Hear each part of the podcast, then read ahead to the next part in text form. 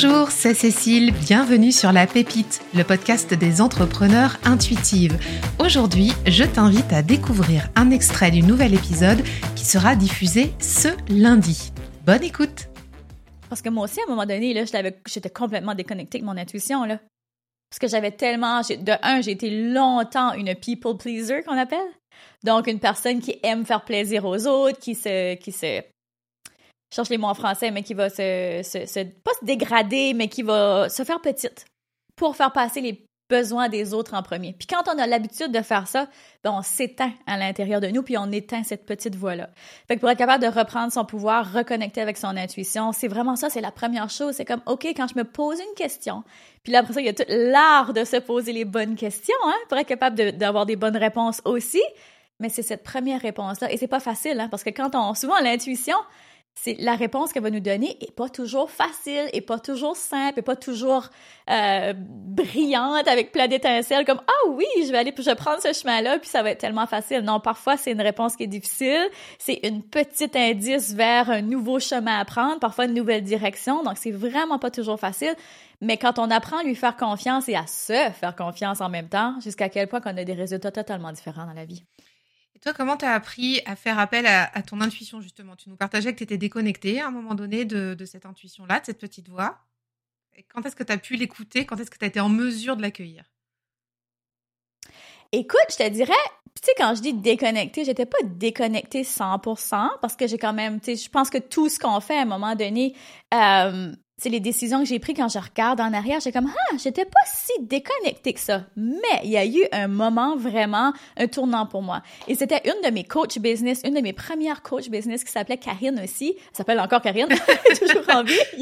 Euh, c'est c'est elle vraiment qui m'a aidé à faire ce travail là de reconnecter avec mon intuition. Puis c'est un des devoirs qu'elle m'avait donné à faire aussi. C'était comme la première petite voix qui m'a comme écoute ça ou que j'ai pas trouvé ça facile au début, mais je l'ai appliqué tranquillement, doucement, puis ça m'a ça m'a toujours ça m'a toujours servi.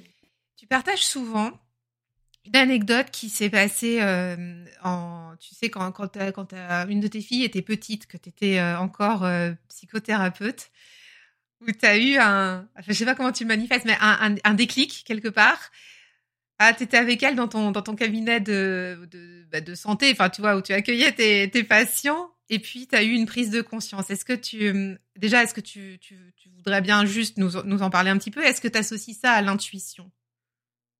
Ah oui, définitivement. Et écoute, même encore aujourd'hui, quand je pense à ce moment-là, j'ai des frissons parce que ça a été vraiment un moment de, je sais pas comment appeler ça, mais comme, tu sais, lorsque l'intuition te parle fort, là, elle te crie, là.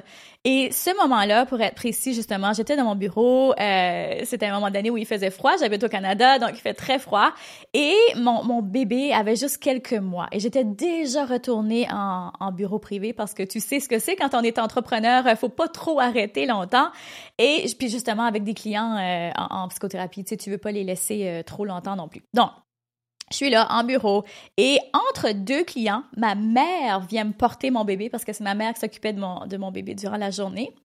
Puis mon bureau est hors de la maison.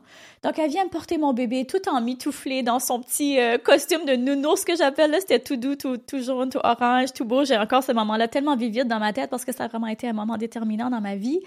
Et je me rappelle, je l'allais rapidement en deux clients.